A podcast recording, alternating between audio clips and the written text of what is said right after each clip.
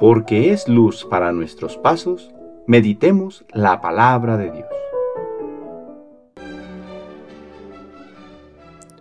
Del Santo Evangelio según San Mateo capítulo 7 versículos del 1 al 5.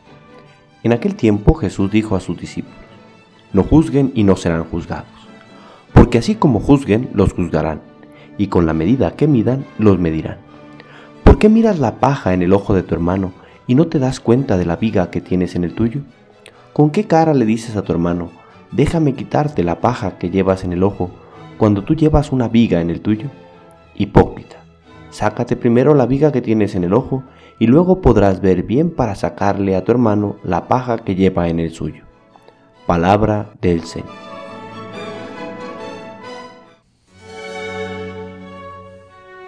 Lunes de la decimosegunda semana del tiempo ordinario. No juzguen y no serán juzgados. Existe una tentación constante en todos los seres humanos, la de juzgar a quienes nos rodean.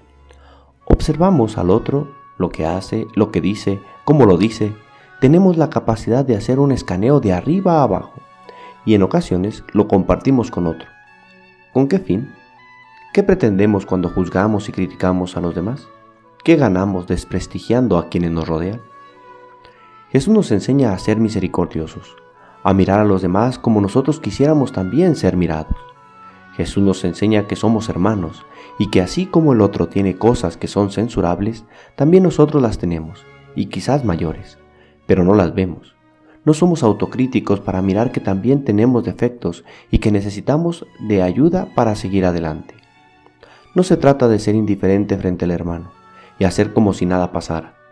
Se trata de no ser juez, porque solo Dios puede realmente juzgar lo que hacemos o dejamos de hacer. Se trata de ser hermano con el otro y de ayudarnos a salir adelante, avanzando en la vida. El Señor esté con ustedes. La bendición de Dios Todopoderoso, Padre, Hijo y Espíritu Santo, descienda sobre ustedes y les acompañe siempre. Que tengan buen día.